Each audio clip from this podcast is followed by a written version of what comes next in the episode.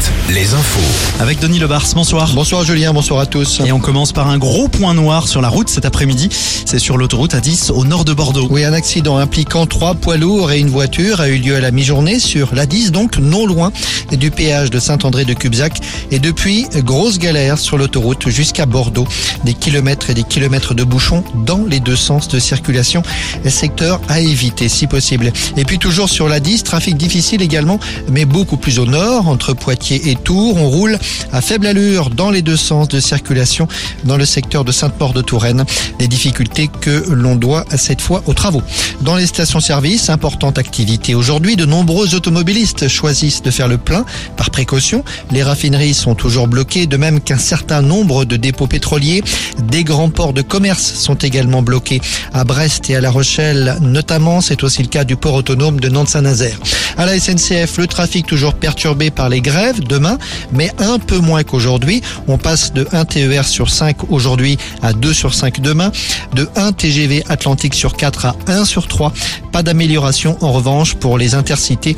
Il y aura comme aujourd'hui un seul Nantes-Bordeaux et un seul Paris-Limoges. Enfin des grèves aussi dans les aéroports entre 20 et 30% de vols en moins à Nantes et à Bordeaux notamment à nouveau des manifestations aujourd'hui et notamment en cette fin d'après-midi. Il s'agit parfois d'opposants à la réforme des retraites, toujours mobilisés, mais aussi des rassemblements organisés par plusieurs collectifs à l'occasion de la journée internationale des droits des femmes. À Paris, Pierre Ménès, jugé aujourd'hui pour agression sexuelle au pluriel, des accusations que conteste l'ancien chroniqueur sportif de Canal+. Huit mois de prison avec sursis et 10 000 euros d'amende. Le tribunal rendra son jugement le 19 avril. L'anesthésiste Frédéric Péchier vient lui d'être mis en examen pour sept nouveaux cas d'empoisonnement à Besançon. Ce médecin originaire de la Vienne était convoqué par une juge d'instruction aujourd'hui et son dossier s'alourdit donc. Frédéric Péchier a déjà été mis en examen euh, dans 24 autres cas d'empoisonnement de patients présumés entre 2008 et 2017 dans deux cliniques de Besançon. Le mime et l'étoile, c'est le nouveau nom du spectacle du Puy du Fou, l'une des grandes nouveautés de la saison 2023 pour le Grand Parc, un spectacle présenté ce matin.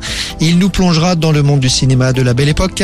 C'est un investissement de 20 millions d'euros, marqué notamment par la construction d'un nouveau théâtre avec une tribune de 2000 places.